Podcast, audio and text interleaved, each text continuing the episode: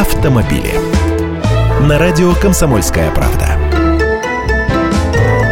Здравствуйте. Верховный суд решил, что не нужно менять формулировку термина «опасное вождение». Правила дорожного движения уже содержат такое определение, только штрафа за опасное вождение пока нет. Вот что получается. Правило есть, а наказание за его нарушение нет. Скоро будет. Новая Дума должна этим заняться уже скоро, а пока автомобилист попробовал оспорить законность самого термина. Сейчас под опасным вождением понимается неоднократное совершение одного или нескольких следующих друг за другом списком действий к ним относится целый ряд маневров, включая несоблюдение требований безопасной дистанции, бокового интервала и перестроения при интенсивном движении.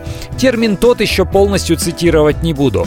Истец не согласился с тем, что за такие нарушения собираются сурово наказывать, хотя конкретных данных нет. Что такое безопасный интервал, например? 10 сантиметров или 1 метр? В правилах конкретно не написано. В результате, считает автомобилист, сотрудники ГИБДД будут оценивать действия водителей субъективно и наказывать на свое усмотрение.